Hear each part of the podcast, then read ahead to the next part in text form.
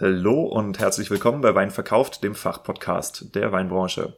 Heute spreche ich mit Sedat, er ist der Geschäftsführer von Geile Weine und wir unterhalten uns natürlich über diesen Distributionskanal, über Geile Weine als Händler und als Shop, aber auch über ein sehr spannendes gemeinsames Projekt, das wir ins Rollen bringen.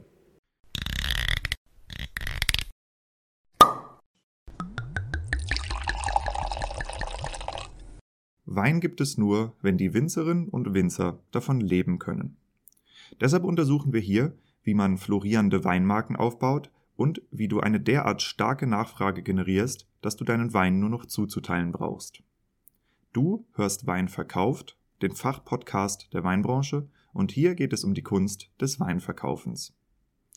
Wir sprechen über messerscharfe Positionierung, visionäre Verkaufstechniken, unterbewertete Nischen und entstehende Märkte im Wine-Business.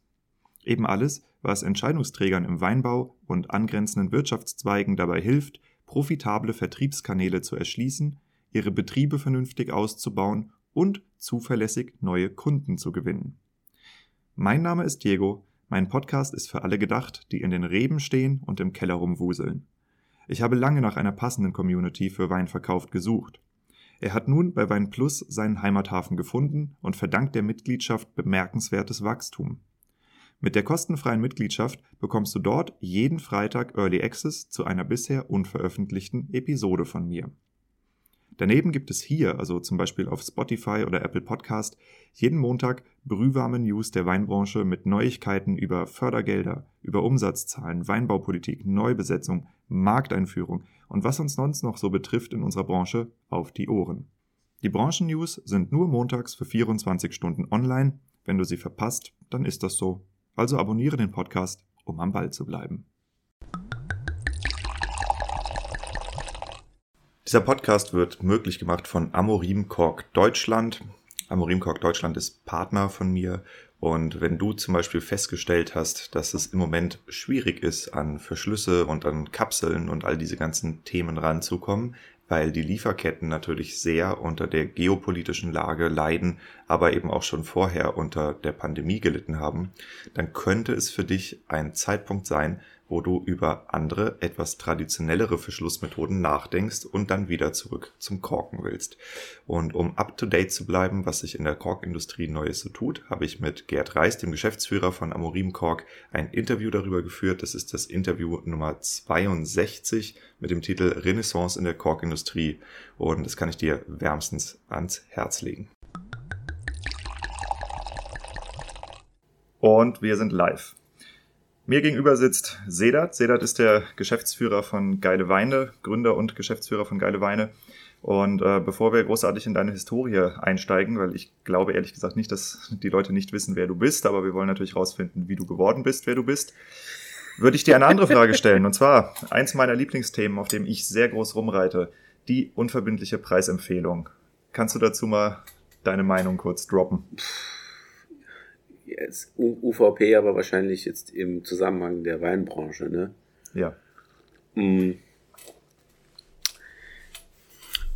Ich glaube, es ist ein schwieriges Thema, denn ähm, als wir angefangen haben, Wein online zu verkaufen, ähm, war das Thema Abrufpreis bei den meisten Winzern noch ein ähm, also vor allem halt bei den, ich sag mal, etablierteren, älteren Weingütern und den älteren Generationen ähm, ein Konzept, das sich irgendwie mh, mm, durchgesetzt hat, klar, ne?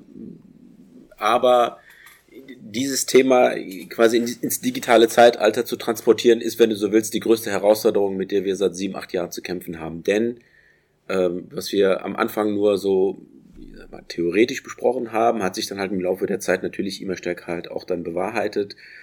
Die Preistransparenz im Netz sieht nun mal so aus, dass wenn irgendwo ein Preis sichtbar ist, und dann ist es auch egal, ob die Winzer ganz groß draufschreiben, das ist der Abrufpreis. Bedeutet, du fährst auf den, auf das Weingut, holst den Wein dort ab und dann zahlst du diesen Preis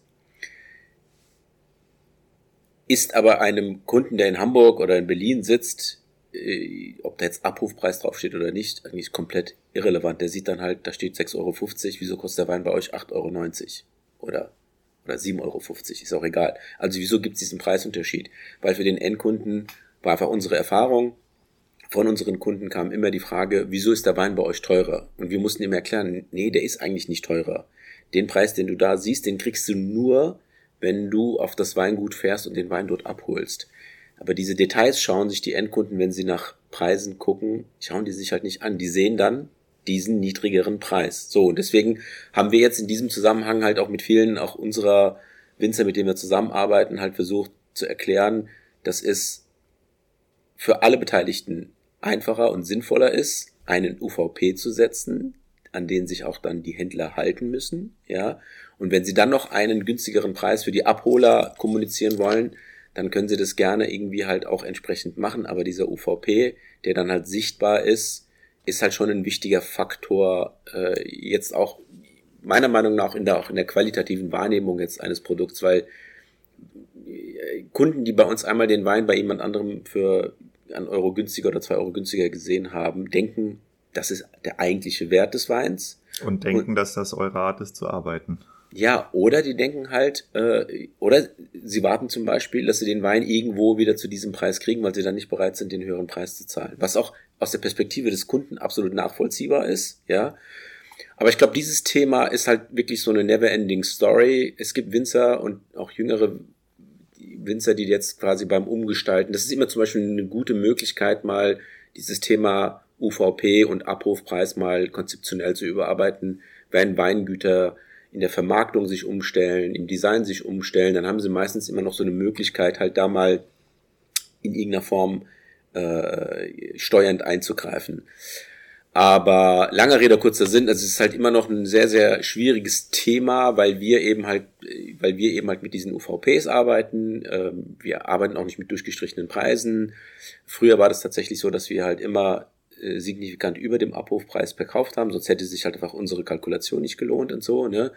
Und erst als dann als dann halt immer mehr Weingüter in irgendeiner Form halt digital sichtbar waren, weil zu dem Zeitpunkt, als wir angefangen haben, hatten die meisten halt irgendwie äh, Preislisten, die gedruckt waren. Das heißt, unsere Kunden haben dann diese Abrufpreise ja in seltensten Fällen gesehen. So, mhm. und mittlerweile werden die aber halt auch digital kommuniziert. Und im Kopf ist das immer noch ein Abrufpreis, aber was wir versuchen zu erklären ist, in der digitalen Welt gibt es keinen Abrufpreis. In der digitalen Welt gibt es halt nur den günstigsten Preis. Und wenn du den günstigsten Preis sozusagen visualisierst, dann musst du halt auch eigentlich deine Rabattstufen für den Händler an diesem günstigsten Preis ausrichten und nicht an einem theoretisch höheren Preis. So. Und darüber diskutieren wir eigentlich mit sehr vielen Winzern. Es gibt hm. aber auch gute Fälle, die das dann halt auch verstehen. Ähm, ich persönlich glaube halt, wenn man dem Kunden eine gewisse, ich sag mal, Preisstabilität gibt, dann wirkt sich das auch auf die qualitative Wahrnehmung des Weins aus. Weißt du, weil ich, ich würde mich ja auch fragen, bestes Beispiel, Küchen. Auf Küchen kriegst du in den unterschiedlichsten Läden 50% Rabatt. Da fragst du dich doch, das hat doch niemals tatsächlich irgendwie 20.000 Euro gekostet und die verkaufen mir das jetzt für 10 sondern die Leute gehen davon aus. Ja, das ist Streichpreis. Einfach. Ja, ja. so, und, aber, aber, und dann gehst du automatisch dann, wenn du das nur so wahrnimmst, gehst du quasi an jede Küche irgendwie ran und denkst, ah, da ist bestimmt noch 50 Prozent drin oder so ein Kram. So, das heißt, dieses, dieses, diese, diese, diese Wahrnehmung äh, der Qualität und des Preises äh, sehen wir, je, je mehr jemand seine UVPs und seine Verkaufspreise im Griff hat, äh, desto besser ist er auch in der Wahrnehmung. Hm. Also ich führe das gleiche Gespräch äh, mit vielen Winzern. Ich habe jetzt, glaube ich, schon das vierte Seminar dazu in Planung, wo ich äh, die Einführung und Arbeit einer äh, mit einer UVP genau erkläre, weil das ist ein absoluter No-Brainer, wenn man das aus Händlersicht kennt.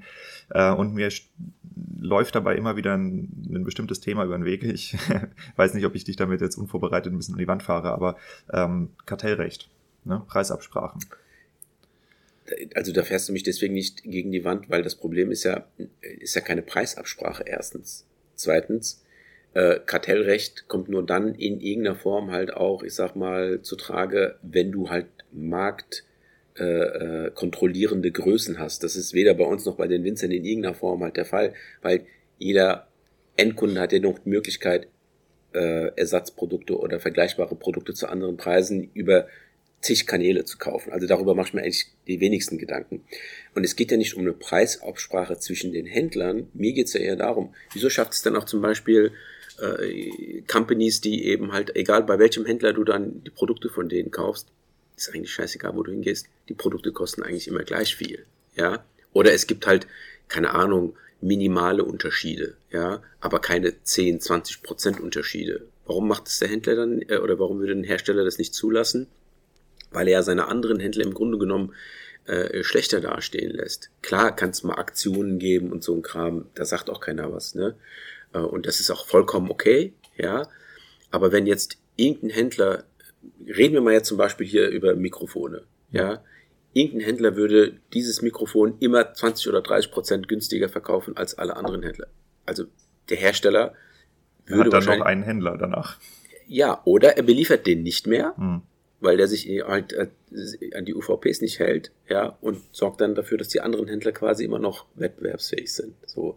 Aber du weißt, diese Themen verschieben sich so oder so, je größer halt ein Händler, je größer die Marktmacht eines Händlers ist. Aber das ist ja in unserem Fall oder auch im Fall der Winzer, die ja auch selbst verkaufen können, ja nicht gegeben. Mir geht's ja eher darum, die Preisstabilität hat meiner Meinung nach auch was mit der Markenwahrnehmung zu tun. Kaufe ich einen Wein, der 7,90 Euro kostet und auch 7,90 Euro wert ist, dann sollte er auch diesen Preis behalten. So. Ja.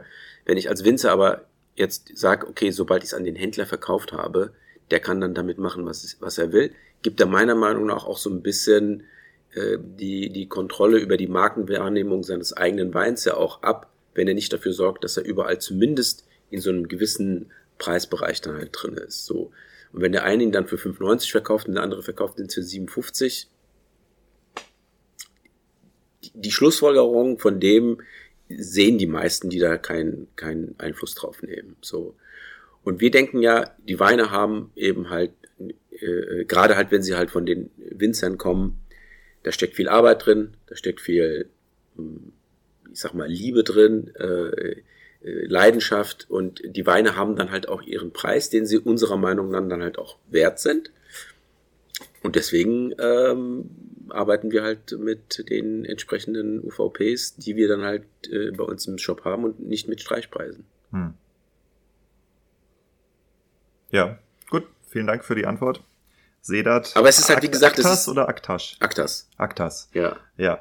Ähm, wir können das Thema gleich noch vertiefen, aber ich denke, äh, wir können uns jetzt mal ein bisschen auch äh, dir zuwenden, weil äh, wir verbringen jetzt mittlerweile den, den zweiten Tag miteinander hier. Ähm, du weißt eine ganze Menge übers Weingeschäft. Wahrscheinlich wesentlich mehr, als du preisgibst. Ähm, aber du bist gar kein Weinprofi von Haus aus. Nee, null. Ähm, ich habe Medienmanagement studiert und habe eigentlich jahrelang äh, in der Event- und äh, Messebranche gearbeitet und ähm, bin eigentlich so eher äh, früher eine Rampensau gewesen, quasi viel unterwegs. Ähm, so Markteinführungsevents von Porsche, wenn neue Modelle eingeführt wurden. Das war halt immer geil, weil du rund um die Welt geflogen bist. Ähm, dann war ich ein paar Jahre bei Red Bull Air Race, äh, auch wieder rund um die Welt geflogen und also quasi Marken erlebbar gemacht, so, ne? Und zum Thema Wein bin ich dann eher, ich sag mal, durch ein äh, ne-, negatives Erlebnis gekommen. Ich war auf dem Weg zu einem Geburtstag und wollte dann ein paar Flaschen Wein mitnehmen. Ich war in einem, war in einem Händler irgendwo in Düsseldorf. Und äh, mein erster Kontakt zu einem Fachhändler war dann so, der hat mich halt gefragt, gibt es eine Rebsorte, die sie präferieren? Zu dem Zeitpunkt wusste ich halt noch nicht mal, was eine Rebsorte ist, ja. Da habe ich gemeint, äh, was ist denn eine Rebsorte? Dann hat er mich schon so ganz merkwürdig angeguckt, ja.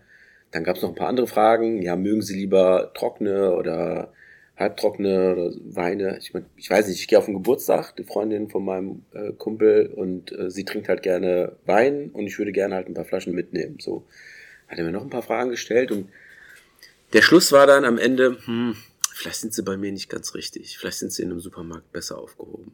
Da hab ich gemeint, what? Bin ich da halt raus, ja, das hat mich so geärgert. Ich bin am Ende halt in einen anderen Laden, habe eine Flasche Gin und Tonic Water mitgenommen. Aber diese, diese, diese Art der Reaktion hat mich so geärgert, dass ich dann halt auf dem Geburtstag über dieses Thema geredet habe. Ey, könnt ihr euch nicht vorstellen, was mir gerade passiert ist und so, ne?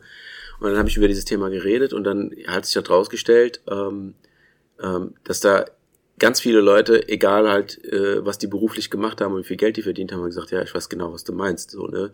Erstens bist du so nicht, also nicht immer komisch behandelt, aber du kommst dann halt in den Weinladen rein und hast eigentlich keine Ahnung und rätst irgendwie durch die Gegend und nimmst dann irgendwie was mit oder wenn du vor einem Weinregal in einem Supermarkt stehst, hast du genau dasselbe Problem am Ende ist es halt so ein Rätselraten. Ne? Äh, die meisten haben halt gesagt, als Student haben sie noch die zweitgünstigste Flasche gekauft, weil sie damals halt nur einfach nur sich in irgendeiner Form den Kopf zuhauen wollten. Und jetzt kaufen sie halt die teureren Flaschen, aber am Ende wissen sie trotzdem nicht eigentlich, was sie mitnehmen. Erst wenn sie dann zu Hause den Wein aufmachen, ob es dann halt funktioniert oder nicht. So irgendwie hat sich dann halt für mich dann so gezeigt, es gibt ganz viele Leute, die gerne eigentlich guten Wein trinken wollen und auch bereit sind, Geld dafür auszugeben, aber halt keine Ahnung haben. Ja, und, und wie schafft's man dann halt jemanden, der keine Ahnung hat, aber gute Weine trinken will, dieses Thema Wein näher zu bringen? So. Also man merkt die Quereinsteigerperspektive. Das ist auch was, was ich äh, selber mitbringe. Ich komme auch nicht aus dem Weinbau, ich bin ja in Kiel geboren.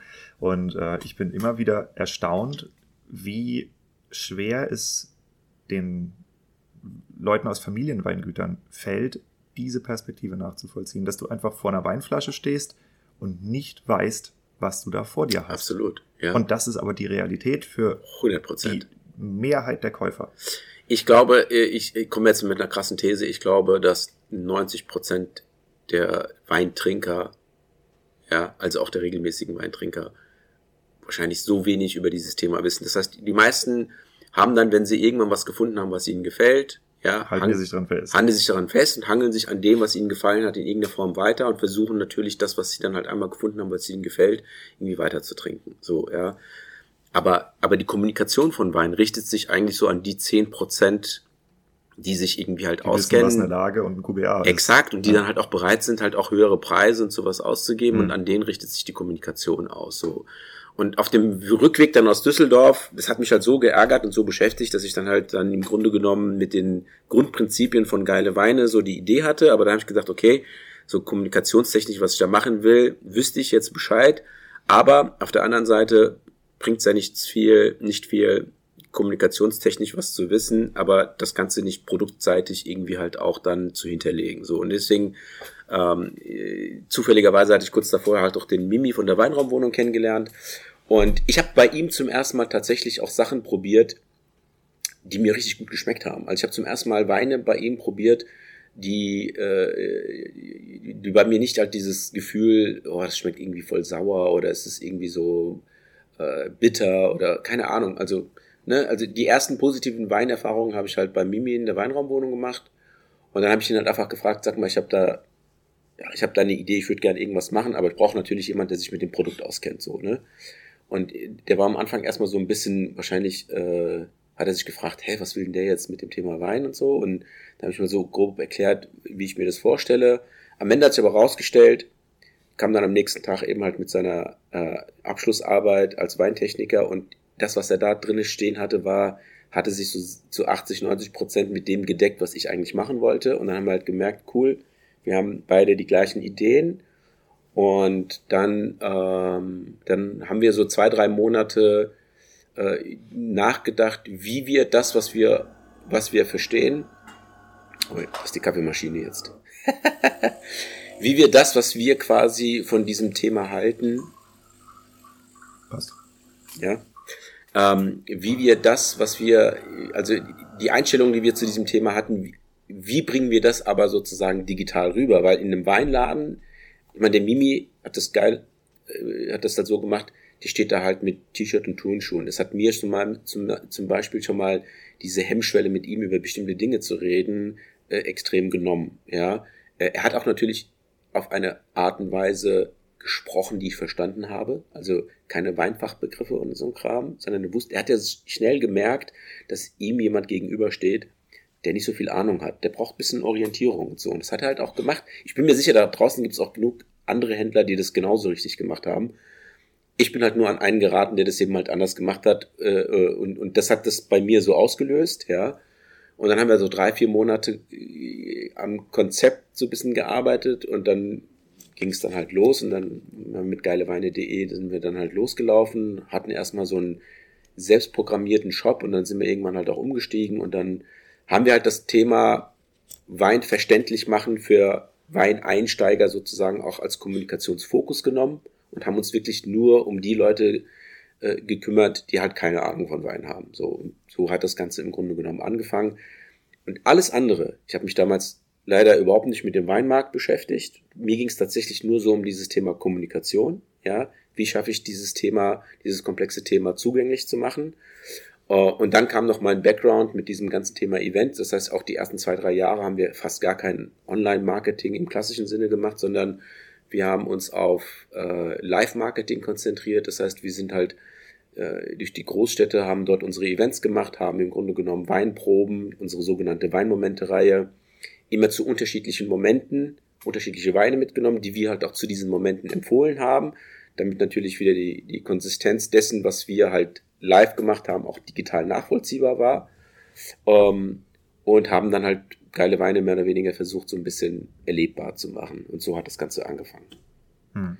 Und jetzt ist jetzt sieben Jahre oder acht Jahre her.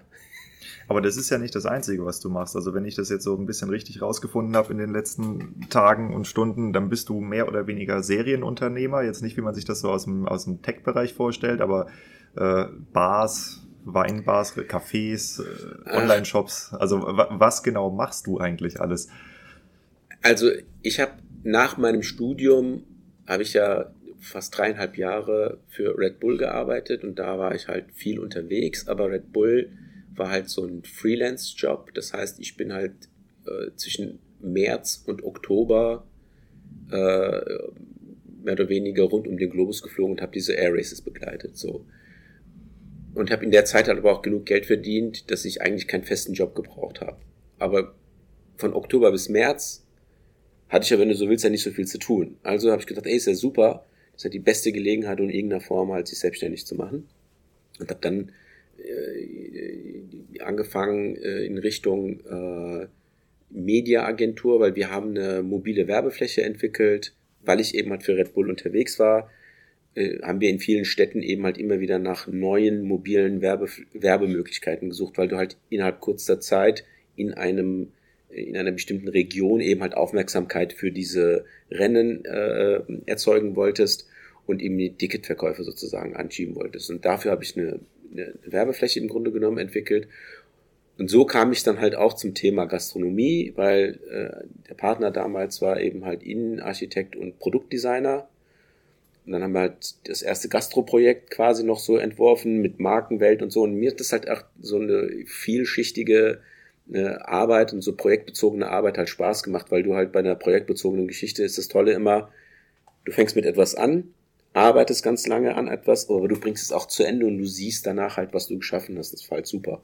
Und bei dem zweiten Gastro-Projekt, das war dann halt zufällig auch jemand, den ich kannte, da hat sich die Situation so ergeben, dass ich da halt als Juniorpartner einsteigen konnte und mir hat das halt mega Spaß gemacht, denn durch das Arbeiten nur im Office hat mir das, das Arbeiten mit Menschen gefehlt und dann äh, in einem Café dann äh, beteiligt zu sein und dort zu arbeiten, dort die Prozesse kennenzulernen, das hat mir halt auch Spaß gemacht, so, ja, und dann war ich dann auf einmal halt in einem Café beteiligt und äh, habe dann damit gearbeitet und dann hat sich dann neben dem Café eine Location äh, ergeben, dann haben wir da eine Weinbar reingemacht, so hat sich das Ganze halt so sukzessive entwickelt und das hat natürlich halt auch inhaltlich zu dem, was ich halt bei Geile Weine dann irgendwann gemacht habe, auch gepasst.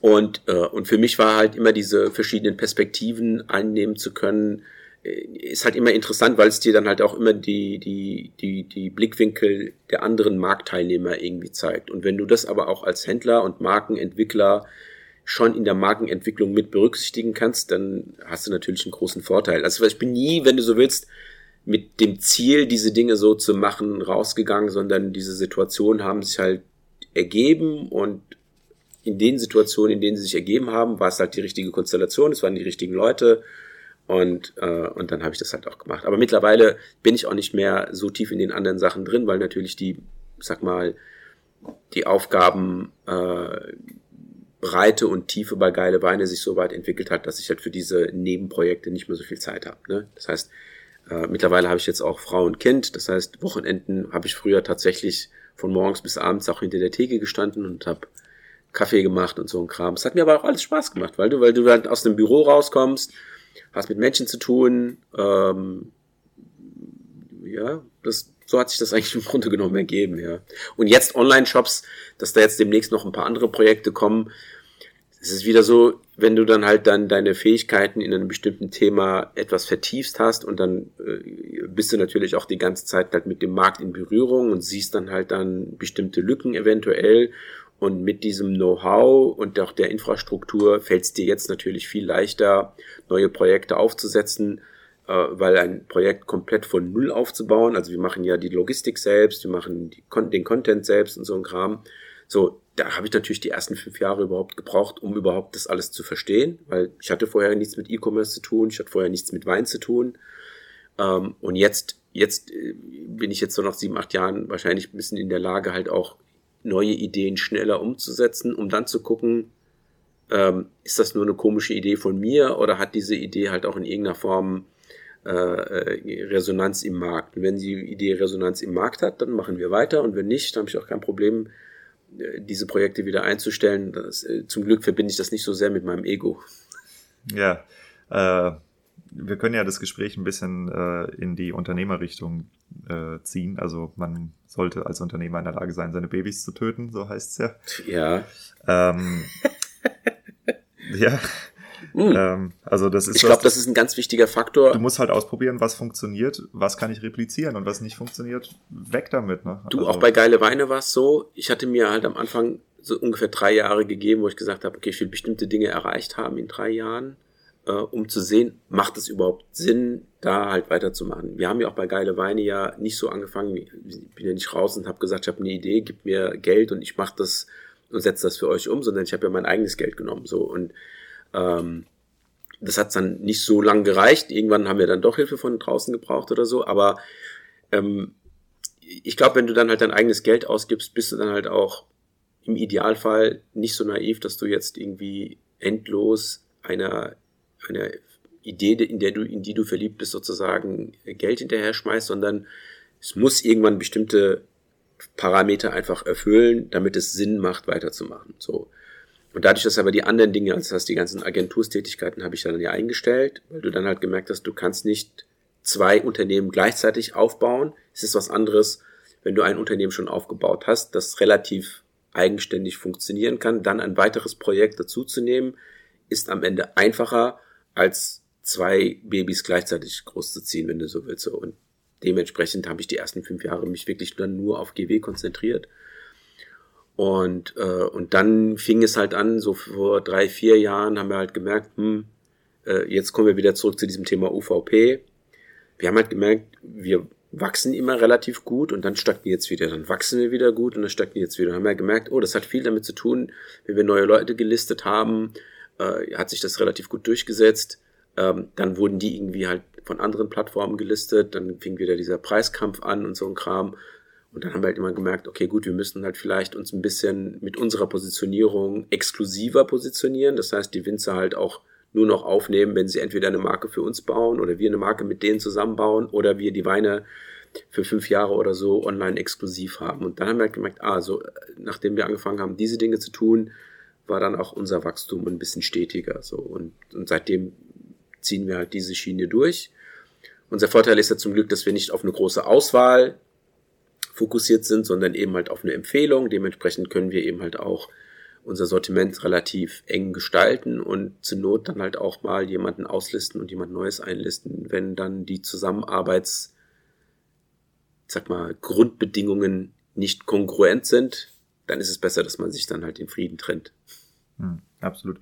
Ähm, wie hältst du den Spagat zwischen der Unternehmerrolle, also der Erfinder, und der Manager, der eigentlich das, was da ist, profitabler macht und die Abläufe verbessert? Hast du beide Rollen oder?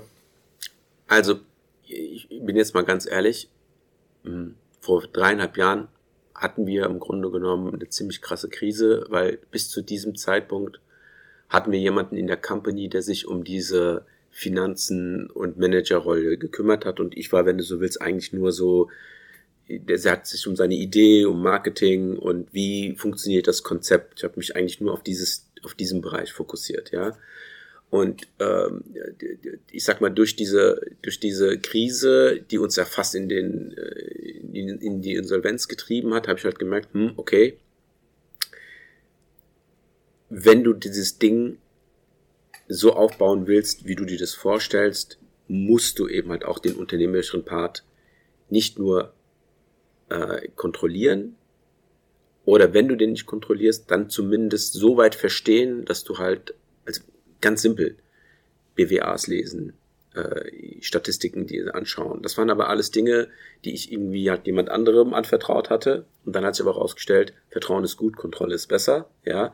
Und seitdem äh, äh, mache ich tatsächlich alles. Das heißt, äh, seitdem ich eben halt auch dann diesen Hut mir aufgesetzt habe, funktioniert es auch besser. Und es ist für mich dann auch in Ordnung, bei bestimmten Themen zu sagen, okay, ähm, da kann ich kostenseitig, es muss nicht, nicht, sich nicht immer alles decken, aber dann sehe ich da vielleicht irgendwie einen Faktor, der ins Branding und in die Reichweite reingeht oder bei anderen Sachen gebe ich mir halt dann auch eine gewisse Zeit, wo dann halt eine neue Idee oder eine neue Marke halt die Profitabilität erreicht haben muss. So, wenn sie dann nicht kommt, äh, wenn eine Idee nicht funktioniert, wenn die Reichweite nicht kommt, dann muss man auch dann äh, vielleicht schweren Herzens trotzdem in der Lage sein, dieser Idee oder diesem Projekt oder dieser Marke dann halt auch den Geldhahn abzudrehen und zu sagen, okay, hat nicht funktioniert. Ja, vielleicht mhm. nimmt man das zu einem späteren Zeitpunkt dann nochmal anders auf. Aber dadurch, dass man halt auch weiß, mh, hm, eine Idee verfolgen kannst du nur langfristig, wenn die Idee sich eben halt auch äh, selbst tragen kann. Ja, und dann spielt halt die Profitabilität und auch dann die Rentabilität eine große Rolle. Hättest du mich diese Frage, hättest du mir diese Frage vor vier Jahren gestellt, hätte ich wahrscheinlich gesagt, nee, äh, das Geld macht der Alex und ich kümmere mich nur um die Marke und so ein Kram. Ähm, aber jetzt weiß ich halt für mich, das ist meine eigene Erfahrung, entweder hast du wirklich einen Partner, der dieses Thema halt wirklich so macht, wie du dann den anderen Part machst und es funktioniert gemeinsam, aber trotzdem ist meine jetzige Erfahrung, auch wenn ich jemanden habe, der sich darum kümmert, sollte ich in der Lage sein, das, was er macht, einzuschätzen. 100% einzuschätzen mhm. und zu verstehen. Du kannst das Day-to-Day, -Day, also das Tagesgeschäft zwar jemand anderem geben, aber du musst verstehen, was da passiert. So, damit du Einfluss drauf nehmen kannst. Und jetzt ist das halt so. So, jetzt spreche ich kurz zu dir. Und zwar zu dir, der oder die du hier gerade zuhörst. Ich bin Diego, ich bin der Host von diesem Podcast. Das weißt du wahrscheinlich. Was du vielleicht nicht weißt, ist, dass ich als Marketingberater auf ein ganz bestimmtes Thema im Weinbau spezialisiert bin, und zwar die strategische Positionierung von Weingütern. Das ist der wichtigste Kern einer Marke. Um es mal an meinem Podcast zu erklären, es gibt ganz, ganz viele Weinpodcasts, aber es gibt nur einen einzigen Fachpodcast der Weinbranche. Das ist meiner, das bin ich und das hat einen sehr dramatischen Effekt auf mein Geschäft. Denn mein Podcast ist der einzige, der bei Weinplus eingelistet ist. Geile Weine arbeitet mit mir zusammen. Vitisphere, das größte französische Leitmedium für Weinbau, arbeitet mit mir zusammen. IVES, ein internationaler Verbund von 25 Forschungsinstituten aus dem Weinbau, arbeitet mit mir zusammen. Und strategische Positionierung funktioniert eben in jeder Branche, nicht nur in der Podcast-Branche, nein, auch als Winzer. Ja, es gibt Winzer, die haben das verstanden, zum Beispiel der Süßweinspezialist oder das Therapreta Weingut Huppert. Und das ist ein schöner Fall, das Therapreta Weingut Huppert, denn das sind Kunden von mir, denen ich geholfen habe, ihre Positionierung zu identifizieren und umzusetzen. Denn vorher waren sie noch nicht das Therapreta Weingut Huppert. Was ist daran jetzt das Interessante? In dem Moment, wo du dich so positionierst, bist du aus dem Wettbewerb, aus dem Preisvergleich mit allen anderen Ich-auch-Winzern rausgenommen. Was ist ein Ich-auch-Winzer? Ein Ich-auch-Winzer ist ein Ich mache auch Bio oder ich mache auch Familienbetrieb, ich mache auch vegan oder ich habe auch den Moorstein. Ja, du verstehst, worauf ich hinaus will. Sobald du eine strategische, starke und einzigartige Positionierung hast, bist du aus dem Wettbewerb raus und vermarktest außerhalb des regulären Weinmarktes, das heißt, du hältst deine Angel als einziger in diesem Teich. Als Berater helfe ich Betrieben, ihre strategische Positionierung zu identifizieren und zum Markenkern zu machen.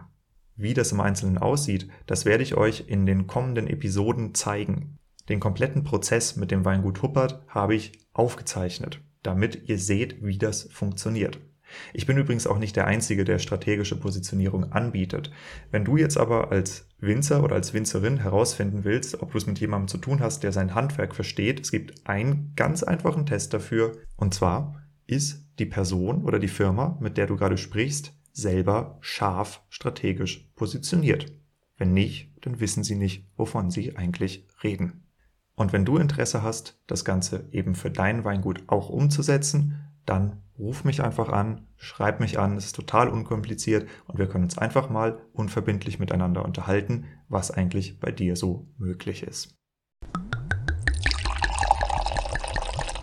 Ja, also ich sag mal, ich bin, wenn ich irgendwo reinkomme, mittlerweile sehr darauf geschult, äh, so Details wahrzunehmen. Und ähm, wir haben gestern die Minis angeguckt, also diese 0,1er Flaschen. Und äh, du hast, ohne auch nur eine halbe Sekunde nachzudenken, den Karton gefaltet mit Einleger. Und da merkt man, okay, du hattest das Ding definitiv öfter mal in der Hand. Äh, insofern, ähm, das, das, ich, ich nehme dir das komplett ab, was du erzählst. Mm, ich ähm, würde das Gespräch jetzt, oh, ich habe so viele Richtungen, in die wir gehen wollen. Ähm, das, lass uns das erste Mal über die Kunden sprechen. Mhm. Also was ist denn die, die Zielgruppe, die ihr anvisiert habt und was ist, wer sind eigentlich die Leute, die hier kaufen? Weil das ist ja meistens gibt es da so einen leichten Unterschied zwischen der Persona, die man sich baut und den Leuten, die am Ende da sind.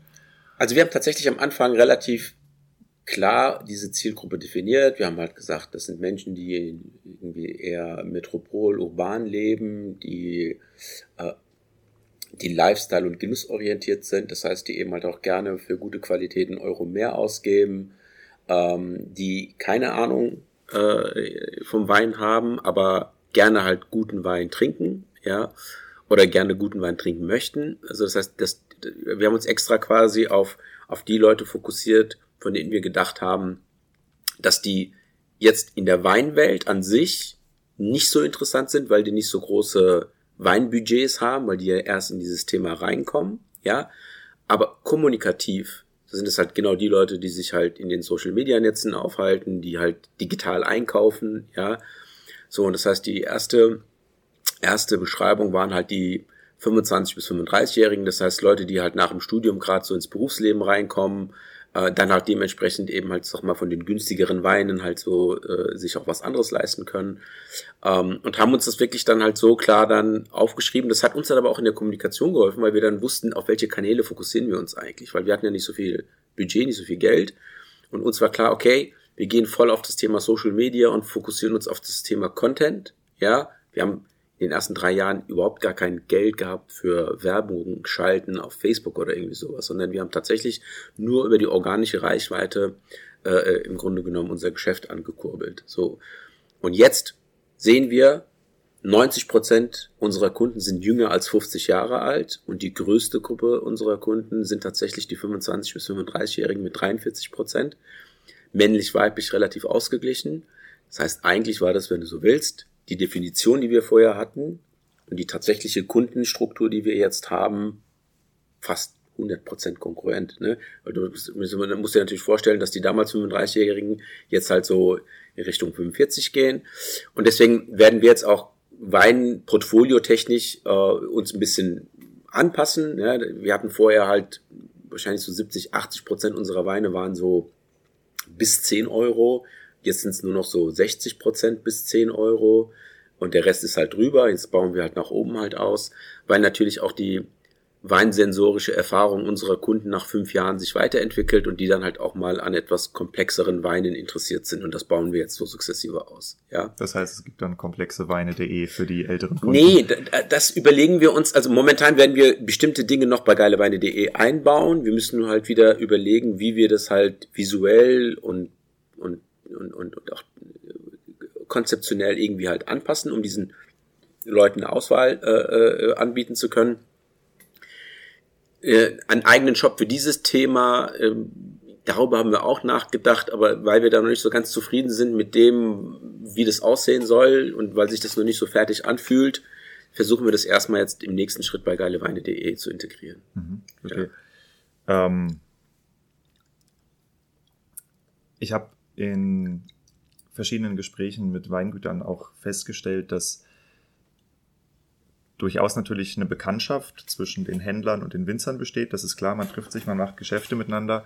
Aber manchmal sind die Einsichten in die Geschäftsabläufe händlerseitig gar nicht so groß. Und vielleicht kannst du uns mal so ein paar Minuten einen Überblick darüber geben, wie funktioniert eigentlich der Distributionskanal Online-Versandhandel mit eigenem Lager? Also das, was ihr hier macht. Wie, wie sieht das aus, die Strecke? Eigentlich relativ simpel. Äh, nachdem wir ein Weingut gelistet haben, also das geht halt mittlerweile halt durch einen etwas längeren Prozess. Wir kriegen ja sehr viele Sachen zugeschickt. Die werden in der Regel dann erstmal halt äh, von den Weinjungs, äh, mittlerweile nur von den Weinjungen, von Mimi im Grunde genommen, sensorisch erstmal eingeordnet, kontrolliert, dass da halt, ich sag mal, keine handwerklichen Fehler drin sind oder irgend so ein Kram. Ähm, dann ist eigentlich der Ablauf bisher so gewesen, dass wir eben halt ähm, 25 bis 30 Weine sozusagen in die engere Auswahl nehmen. Und da laden wir Family, Friends, Lieferanten, Kunden ein. Das sind dann immer so 25 Leute, die dann halt zum Probieren kommen. Die kriegen dann ganz simple, ganz simplen Bogen. Schmeckt mir, kann man trinken, schmeckt mir nicht. Müssen sie nur ankreuzen. Ja. Die können dann gerne noch ein paar Notizen dazu schreiben. Aber sowas wie, der Geruch hat mir gefallen, der Geschmack weniger. Oder oh, hat super gerochen und hat super geschmeckt. Oder der Geruch hat mir nicht gefallen, aber geschmacklich fand ich ihn super und so. So einfach nur, wenn sie noch irgendwas, aber keine Weinfachausdrücke, äh, außer es sind ein paar Winzer dabei, die schreiben dann natürlich auch ein paar andere Dinge rein. Und worauf wir dann einfach achten ist, entweder Weine zu finden, die sowohl den Anfängern als auch den Profis schmecken. Das ist dann super, ja. Oder Weine zu finden, die polarisieren. Das heißt, entweder nur den Anfängern schmecken oder nur den Profis. Warum? Weil dann kannst du sie auch in der Kommunikation ziemlich einfach positionieren. So. Und dann kristallisieren sich dann halt ein paar Weine raus, die eben halt für uns interessant sind. Und erst dann gucken wir, wie sieht der Wein aus, was ist der EK, was ist der UVP, oder das heißt, dann gucken wir, passt er überhaupt sozusagen von den Metriken bei uns rein? Und wenn ja, dann werden die Weine gelistet und wenn sie gelistet werden, kaufen wir sie ganz normal ein und werden sie bei uns in den Shop reingestellt. Wir haben hier unser eigenes Lager, die Weine stehen dann dort. Und weil jetzt kommen wir wieder zu unserer Zielgruppe. Wir gehen, wir sind halt davon ausgegangen, dass unsere Weinkunden eben halt noch nicht so genau wissen, was ihnen schmeckt. Also mussten wir ihnen die Möglichkeit geben, auch Einzelflaschen zu bestellen. So. Und wenn du Einzelflaschenversand machen willst, das heißt, dir halt auch einen, einen, einen, äh, einen Warenkorb zusammenstellen willst mit sechs verschiedenen Weinen und du willst das logistisch und preislich so gestalten, dass es sich für den Endkunden lohnt, dann kommst du über ein eigenes Versandlager äh, gar nicht halt äh, hinaus. So und, und jetzt haben wir es wirklich so gemacht. Wir sind jetzt mittlerweile dreimal umgezogen, ähm, jedes Mal halt in ein etwas größeres Lager. Und bei jedem Umzug haben wir im Grunde genommen unsere Versand- und Logistikprozesse auf Basis der Erfahrung, die wir gemacht haben, nochmal neu angepasst, neue Systeme rein, und sind jetzt natürlich halt auch von der Effizienz her äh, gestiegen. Ähm, Im ersten Lager habe ich noch selbst gepackt, wenn du so willst. So, dann haben wir noch alles manuell gemacht. Mittlerweile geht alles voll automatisch. Um, ähm, und wir können jetzt äh, pro Lagermitarbeiter doppelt so viel versenden wie früher. Und das gibt uns dann halt auch dann die Möglichkeit, erstens halt schnell, individuell, das heißt, wir schreiben ja noch handgeschriebene Karten, legen dann irgendwelche Beileger noch rein. Wenn wir das mit einem Versanddienstleister machen würden, kostet halt jeder Handgriff kostet extra Geld. So, und das machte für uns halt keinen Sinn. Und dann, dann, das Gute für uns ist halt, wir sehen dann halt auch die Statistiken, wann, wo es wie reingeht und rausgeht. Und dementsprechend ist das eigentlich dann relativ simpel. Hm. Habe ich jetzt deine Frage beantwortet? Ich weiß es jetzt nicht. Ja, im Wesentlichen. Also okay. wir wissen jetzt, wie die Weine äh, verpackt und verschickt werden. Ähm, wie funktioniert das Marketing und euer Shop? Also äh, was, was liegt da zugrunde für eine Logik? Habt ihr viele Landingpages, mit denen ihr arbeitet? Habt ihr, also ihr seid sehr anlassbezogen, das genau. weiß ich von außen. Also ja, also ja und nein. Also wir haben das Thema Performance Marketing jetzt natürlich immer stärker in den Fokus genommen, weil es dann halt auch irgendwann um die äh, Rentabilität ging. Ne? Das heißt, du willst eben halt jeden Euro, den du ausgibst, in irgendeiner Form halt auch messbar äh, im Vergleich zum Umsatz setzen. Ja, und da sind wir halt sehr aktiv, deswegen sind wir eben halt auch, ich sag mal, immer an den neuen Kanälen dran, weil da die Preise in der Regel ein bisschen günstiger sind. Deswegen waren wir auch relativ aktiv damals äh, auf Facebook, sind es zwar immer noch, aber jetzt gucken wir uns schon mal das Thema TikTok an. Da ist zwar die Demografie noch ein bisschen uninteressant, aber, aber, aber wenn man halt relativ früh in diesen Kanälen anfängt, dann sieht man halt, dass die organische Reichweite geil ist. Ich glaube, TikTok ist mittlerweile im Schnitt Mitte 20. Ja, das aber das ist, das ist für Wein und für Alkoholwerbung noch zu jung. Das heißt, offiziell darf man doch keine Weinwerbung machen. Ah, ich habe mit so vielen Winzern gesprochen, die auf TikTok sind. Noch eine, kein einziger wurde rausgenommen. Nein, nein, nein. Du kannst posten, was du willst. Ja. Wir ja auch. Wir haben ja mittlerweile fast 37.000 Follower. Das geht. Ja. Nur, äh, äh, äh, TikTok hat ja genau wie Facebook ein Werbetool. Ja. Das heißt, du kannst halt nach Audiences und sowas im Grunde genommen deine Werbung schalten. Das kannst du bei TikTok mit Alkohol noch nicht. Das ist noch eingeschränkt. Weil die, weil die Demografie noch momentan so aussieht, dass, glaube ich, ein bisschen mehr als 50 Prozent zwischen 16 und 24 ist. Gut, und ich glaube, das Attraktive an TikTok ist ja auch, also ja, du kannst Werbung schalten, aber du hast halt mit jedem Video neu die Chance, Viralität zu erzeugen also wie gesagt, die Metriken von TikTok sind trotzdem interessant. Wie, ja. Deswegen machen wir das auch. Aber noch interessanter wird's für uns, wenn man da halt auch offiziell Werbung schalten darf. Mhm. Und dann hast du halt den Vorteil, wenn du schon eine, eine gewisse organische Reichweite hast. Das hat ja auch was mit Trust zu tun. Die Leute gucken, ah, okay, ja, krass, geile Weine hat schon, jetzt haben wir halt 40.000, guck mal, 40.000 Follower haben wir damals bei Facebook zwei Jahre gebraucht. Auf Instagram auch. Bei TikTok ging das jetzt in sechs Monaten. So.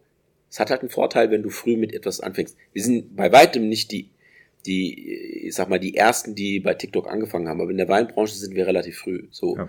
Und deswegen gehen wir halt auch in die neuen Kanäle rein und da hast halt jedes Mal natürlich die, ich sag mal, Herausforderung. Die Formate, die vorher auf Facebook funktioniert haben, haben ja schon auf Instagram nicht funktioniert, ja. Und die Dinge, die auf Instagram funktioniert haben, funktionieren nicht automatisch auch halt auf TikTok. Das heißt, die Herausforderung, die du dann hast, ist, du musst Sachen ausprobieren, du musst gucken, welche Inhalte wie funktionieren und dann musst du dafür halt die neuen Sachen produzieren. So, und das ist halt jedes Mal halt, wenn du so willst, Aufwand, Investition und du weißt nicht, kommt am Ende halt was bei raus oder nicht. Aber wir als, sag mal, kleinster Online-Händler, ja, äh, müssen aber in diesen Themen als erstes aktiv werden, weil wir da die Preisvorteile mitnehmen müssen. Mhm. So. Und deswegen sind wir immer, ich sag mal halt mit neuen Formaten äh, ähm, ja, am Austesten und überlegen halt, wie wir uns dann halt da positionieren können. Und außerdem ist es halt so, äh, dass natürlich die neuen ähm, Kanäle, die neuen Social Media Kanäle natürlich auch für uns jetzt äh, deswegen interessant sind, weil das in der Regel wieder die jüngeren Leute sind, die das dann nutzen. Das ist dann wieder halt auch in unserer Kommunikation jungen weininteressierten Menschen das Thema Wein zugänglich zu machen, halt konzeptionell halt auch zuträglich, ja. Und dementsprechend macht es für uns Sinn, immer halt als erstes die neuen Sachen mit auszuprobieren. Hm. Wir machen nochmal einen Sprung in dein Lager rein. Und zwar ähm, mit der Erfahrung, die du selbst auch im Konfektionieren hast. Ähm, gibt es produktentwicklungstechnische Fehler oder Sachen, die man richtig machen kann, vielleicht auch hinsichtlich der Kartonauswahl, Flaschenform, ob die liegen, ob die stehen, um besonders, also in der Produktentwicklung, wenn man eine Händlerstrategie fährt und euch das Zeug palettenweise geben will, wie sollte man bauen? Hast du da irgendwie Vor- oder Nachteile, die du nee. nennen kannst? Also wir arbeiten ja mit allem. Also die Weine, die zu uns kommen, äh, es gibt stehende Kartons, liegende Kartons. Äh, klar, stehende Kartons haben, haben einen Vorteil, weil du es einfach einfacher greifen kannst und so ein Kram, aber also aber es gibt keine signifikanten Vorteile. Ja, mm,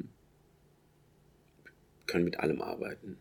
Und jetzt für unseren Versand wir haben, also ich, da arbeiten wir wahrscheinlich auch mit ähnlichen äh, Systemen wie alle anderen Händler auch, weil du musst ja, wenn du äh, per DHL oder UPS schickst, äh, im Idealfall arbeitest du halt mit äh, entsprechend zertifizierten Versandkartonagen. Ich glaube, da sind wir uns alle gleich. Und wie die Ware hier bei uns ankommt, wir haben eine Zeit lang haben wir gesagt, okay, vielleicht können wir ein bisschen äh, Pickzeit und äh, Müll und sowas äh, verringern, indem wir uns die Weine in Gitterboxen oder halt in diesen Liege-Einlagen, äh, weißt du, diese Plastikeinlagen, wo die Flaschen dran, drin liegen, äh, weil du einfach dann das Thema Kartonage und sowas einsparst. Hat seine Vorteile tatsächlich, ja. Aber du musst halt die Teile aufbewahren, den zu den Winzern zurückschicken, damit sie sie wieder befüllen können. Und dann kannst du auch von jedem Wein immer nur palettenweise nehmen und musst auch für jeden Wein immer eine Palette sozusagen als Pickplatz einräumen bei Weinen, die halt einen hohen Durchlauf haben, macht es durchaus Sinn. Bei Weinen, die nicht so einen hohen Durchlauf haben, macht es halt keinen Sinn. So. Und jetzt haben wir ja auch ein paar, ich sag mal, B2B-Kunden, dann hast du wieder die Problematik, oh, bei B2B-Kunden müsstest du sie dann ja wieder, wenn du zum Beispiel an ein Restaurant oder an, äh, eine, also an die Gastro irgendwas verschicken willst, musst du es ja dann wieder in Weinkisten packen, damit du denen bringen kannst. Also deswegen, also wir arbeiten einfach mit den, mit den äh, Gebinden, die die Winzer einfach benutzen. Egal, ob es Zwölfer stehende, Sechser stehende, Sechser liegende, Zwölfer liegende, ist komplett egal. Wir verarbeiten das hier bei uns ins Lager äh, und, und können eigentlich mit allem arbeiten. Was sind deiner Meinung nach die Faktoren für Erfolgsstories von Weingütern? Wenn man das wüsste, wer man der. Klar, aber. Naja, äh, es, es gibt, es ist wie bei allen Sachen, ist ein Zusammenspiel verschiedener Dinge. Also als erstes ist wichtig, dass du halt einfach Weine machst, die deiner Zielgruppe gut schmecken. So. Je nachdem halt, an wen du dich richtest, kann das halt eben halt ein Alltagswein sein oder eben halt so ein High-End-Wein sein. So. Das heißt aber. Ja, aber mit, mit der Aussage machen ja alle Winzer Weine für ihre immer älter werdende Stammkundengruppe. So, aber es kann ja auch sein, dass jemand sagt, ich, könnt, ich konzentriere mich jetzt sozusagen auf Einstiegsweine. Ich will qualitativ geile Einstiegsweine machen. Kein, kein wässriges Zeug und bla bla bla, sondern richtig gute Sachen, die ich irgendwie für weit unter 10 Euro kaufen kann. Ja, so kann auch eine Strategie sein. Ja, ähm, ich glaube halt, je mehr sich ein Weingut fokussieren kann auf etwas und je, je, je stärker diese Fokussierung auch markentechnisch authentisch gelebt wird, äh, desto größer ist das Potenzial, dass sich jemand halt auch erfolgreich auf dem Markt durchsetzt. Vor allem jetzt durch dieses ganze Thema Social Media und Content können sich halt die Weingüter auch bei einem bestimmten Thema, bei einer bestimmten Weinstilistik irgendwie halt auch durchsetzen. Ja, nimm nur mal den Vergleich. Wir haben vorhin darüber geredet. Äh, das erste Mal, als ich in Bordeaux war und ich gesehen habe, aufgeschrieben, dass ich mit dir über Bordeaux reden will. Ja. Und, und gesehen habe, wie die arbeiten. Du bist auf einem 150 Hektar Weingut. Die bauen drei, vier, maximal fünf Rebsorten an, ja, und machen aus diesen fünf Rebsorten am Ende drei Weine, drei Qualitätsstufen. And that's it. Habe gedacht, wie kommst du jetzt hier hin? Sind 150 Hektar und auf dem Tisch stehen nur drei Weine. Ja, klar gibt es in unterschiedlichen Jahrgängen und so ein Kram, aber die fokussieren sich so sehr, den, die Weinstilistik, die sie ausbauen, äh, in, in Harmonie zu bringen mit dem Terroir, der Rebsorte, die sie dafür aussuchen und die Weinstilistik, die sie sich sozusagen halt auch vorgenommen haben und versuchen das zu perfektionieren, ja.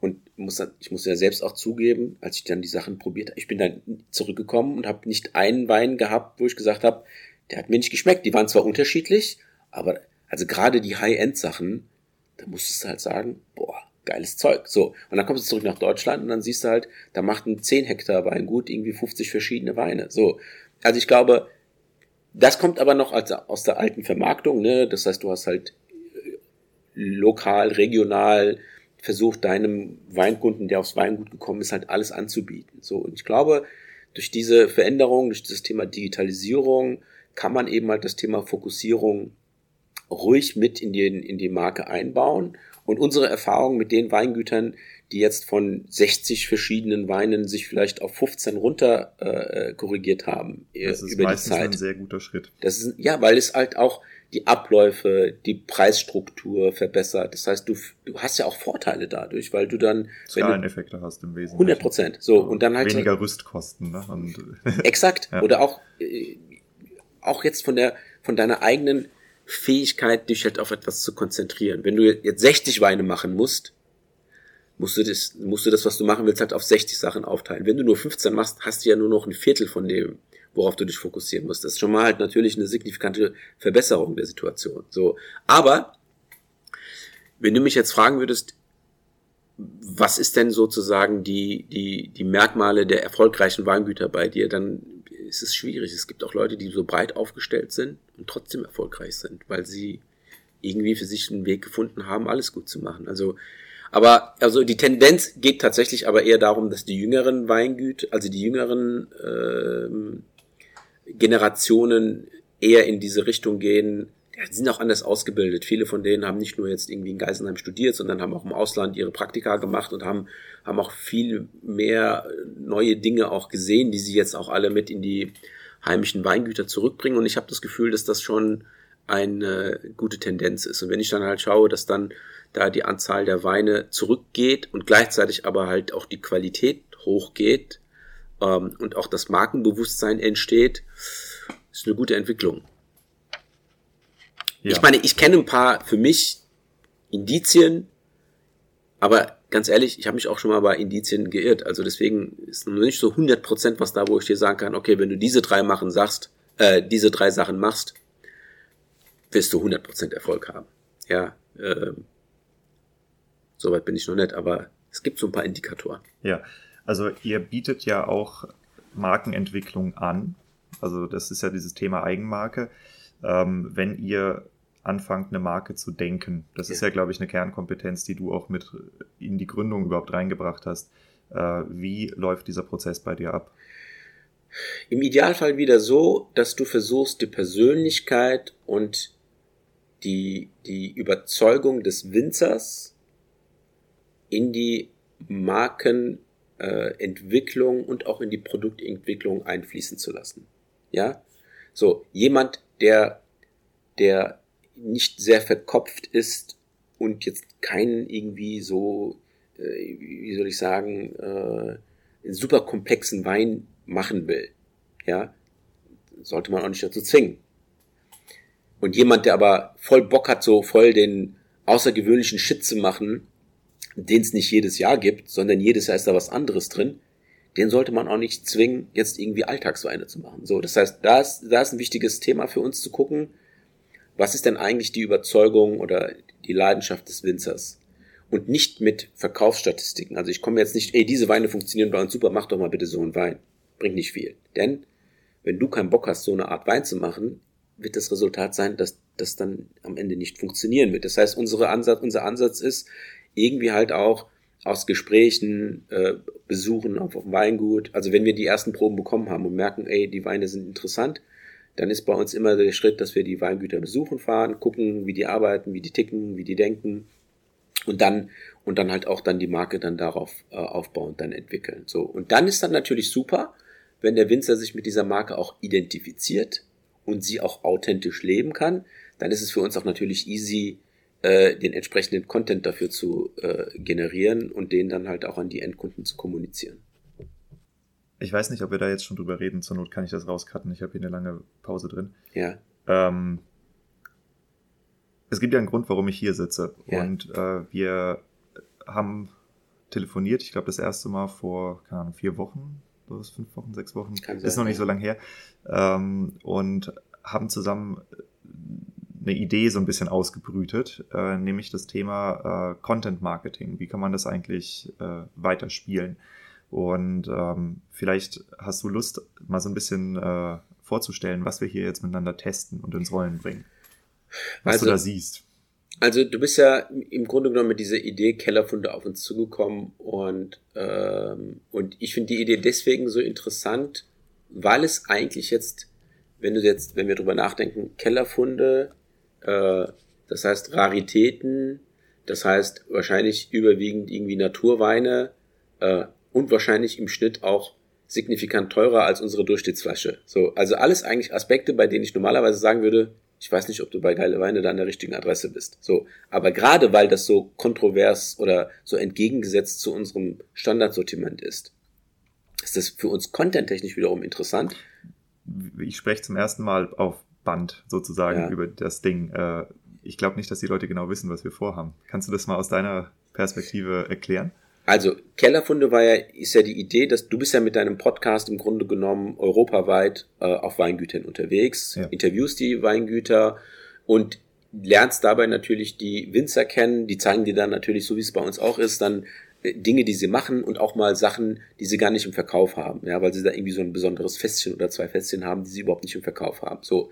Das sind aber interessante Themen, weil es halt Weine sind, die du nicht eben halt standardmäßig überall kaufen kannst und ansonsten aber auch gar nicht, wenn du nicht am Reisen bist, auch überhaupt nicht die Möglichkeit hast, solche Weine zu entdecken. So, deswegen war dann die Idee, solche Kellerfunde in einem Paket zu schnüren und diese dann halt auch bei uns anzubieten. So. Jetzt kommen wir wieder zurück zu, wenn ich das aus der Perspektive von GW Kundschaft sehe, würde ich wahrscheinlich zuerst denken, hm, wenn ich jetzt nur zahlengetrieben das betrachte, äh, du Diego, ich weiß nicht, ob das funktionieren wird, weil ne, wir verkaufen halt im Schnitt eine Flasche für knapp 10 Euro brutto, ja. Und unsere Kunden, habe ich dir gesagt, sind in dem und dem Alter und sind überwiegend eigentlich so Weineinsteiger. So. Aber, jetzt kommt das Interessante. Wenn wir aber über dieses Thema Kellerfunde auf bestimmte Weinthemen tiefer eingehen können und Hintergründe, Zusammenhänge, äh, aufzeigen mit Videos und entsprechenden ähm, Inhalten im Grunde genommen halt auch dann für unsere Endkunden verständlich machen können, dann ist es deswegen für uns interessant, weil auch bei unseren Kunden gibt es Leute, die eben halt, ich sag mal, an einer Vertiefung auch ihrer Weinkenntnis interessiert sind und dann nicht nur theoretisch, indem sie halt nur ein Video schauen, sondern korrespondierend zu diesem Video auch dann halt die Weine probieren können. Und das aus der, aus der Perspektive fand ich die Idee halt mega interessant. Und dadurch, dass der Mimi auch bei uns das Thema Naturwein so ein bisschen ausbauen wollte, ne, ich habe dir auch in der Weinraumwohnung gezeigt, äh, dass diese eine Ecke mit klar und trüb halt auch bei ihm irgendwie prominenter äh, positioniert wird, kamst du, wenn du so willst, zur richtigen Zeit mit der richtigen Idee, weil das quasi etwas war, mit dem wir uns auch beschäftigt haben, halt an und haben gesagt, perfekt, weil jetzt haben wir die komplette oder die perfekte Kombination aus, aus äh, Trüffelschwein, Inhalte, und eben halt dann eine Endkundenstruktur. Und das Geile ist, wir werden nach dem ersten äh, Paket eben halt auch sehen, wie kommt es bei unseren Endkunden an, ja, und ist das etwas, äh, das wir sozusagen halt so, nur so aktionsmäßig machen und gucken, okay, machen wir vielleicht ein oder zweimal im Jahr, oder wir sehen, das findet Resonanz bei den Endkunden und wir bauen da was Regelmäßiges drauf auf. So, da bin ich genauso neugierig und am besten kriegst du sowas eben mal raus, indem du es ausprobierst. Hm. Ja, ich kann das aus meiner Perspektive auch noch mal ein bisschen äh, erzählen, wie sich das entwickelt hat. Ähm, das ging los in der während der Bordeaux-Tour. Also für die, die es immer noch nicht mitgekriegt haben.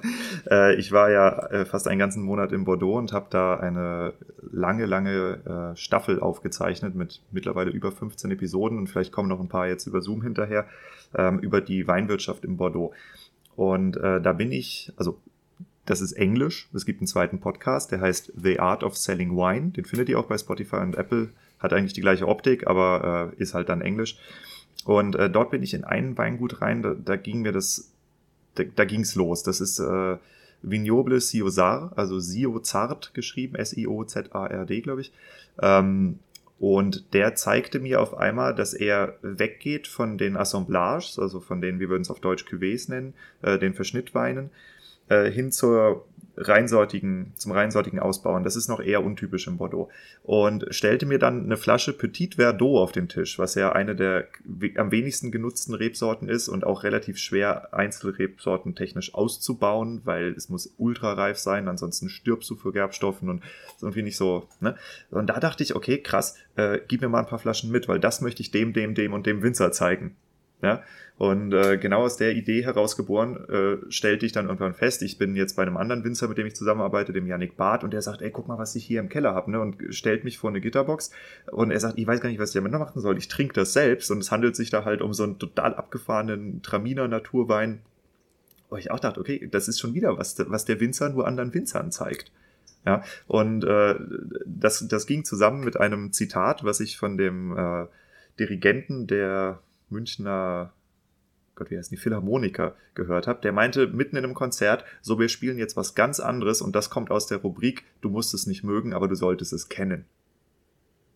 Und das zusammen, ja, war so der Kern, wo ich dachte, okay, ich brauche eigentlich jemanden, der, der das umsetzen kann, der darauf Bock hat. Und äh, naja, wir haben telefoniert und du meintest relativ schnell, ja, klingt gut, lass mal machen. Ja. Aber siehst du, genau das, also, also genau alles, was du beschrieben hast, ist inhaltlich nämlich genau das, wo wir gesagt haben, okay, wir wollen das Thema Naturwein zwar ausbauen, aber mir war auch klar, hm, du kannst ja nicht einfach nur Naturweine listen, weil Naturweine brauchen im Grunde genommen einfach mehr Erklärung. Ja. ja.